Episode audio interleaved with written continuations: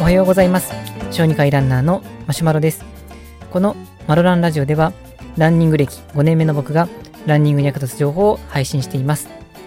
と今回は爪についてお話をしていこうかなと思います。特にマラソン本番を考えた爪のケアについて、お伝えできたらなと思います。で、まあ、爪に関して僕あんまり実は注目しなかったんですけども、まあ、最近注目するようになったんですけれどもその理由としてはマラソンなど長距離を走った後に僕必ずと言っていいほど爪が真っ黒になってしまったんです。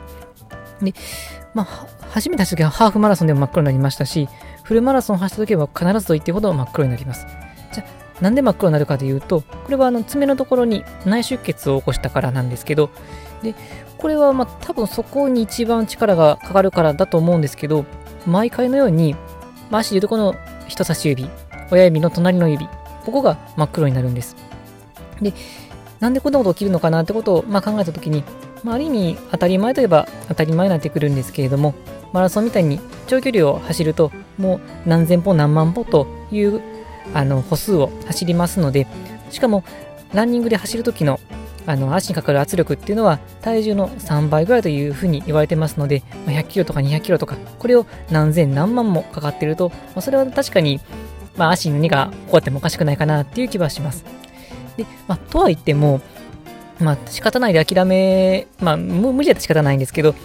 諦めてしまうと、まあ、何も何も進まなくなってしまうので、まあ、なんとかできないかなってことで、まあ、いくつかは調べていったんですけれども、まあ、そこの中で、爪に対するケアっていうのを、まあ、もうちょっと考えないといけないかなと思いましたので、そこをお伝えしていきたいと思います。で、えっ、ー、と、まだ試している段階のものもあるんですけれども、試してみてよかったかなっていうものの中の一つに、まあ、爪の長さ、切るときの長さをやや長めにしておく。これは良さそうかなというふうに思っています。僕自身は爪を切るときに、まあ、特に足の爪ですけども、結構短めに切ってたんです。まあ、もちろん、あの、深く切りすぎると深爪とかのことがあるので、まあ、そこまではやってるわけではなかったんですけれども、大体そのまあ、ちょっと赤っぽいところと白い部分とあると思うんですけど、その赤っぽいところから、まあ、プラス1ミリから2ミリぐらいまで切ってたんですけれども、あまあ、1ミリぐらいですかね、まで切ってたんですけども、実はそれだと、まあ、少なく短すぎるなっていうことに気づきました。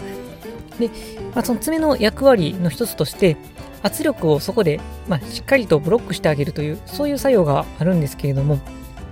で圧力を受ける場所があの狭いのか広いのかこれによってその部分部分で受ける力が変わってきます。爪で、えーと、受ける部分が狭ければ狭いほど同じぐらいの、えーとまあ、圧がかかった時にやっぱりその部分的にかなりあの高い、えー、負荷がかかることになってしまいます。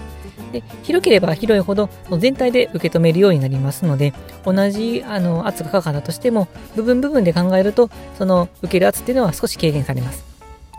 で、もちろん長すぎて、もう爪の先から出てしまうぐらい長いようであれば、まあ、もちろん、あの、靴が履いた時に、ま弊害になりますし、それ逆にこう爪が変な、まあ、形になって変形してしまう原因になったりするので、長すぎるのは良くないんですけれども、まあ、イメージとしては、指先から出ない範囲で、でも、指先から出ない範囲で、ある程度長めに置いておくっていうのが、爪の圧力を分散させるという点ではいいのかなと思います。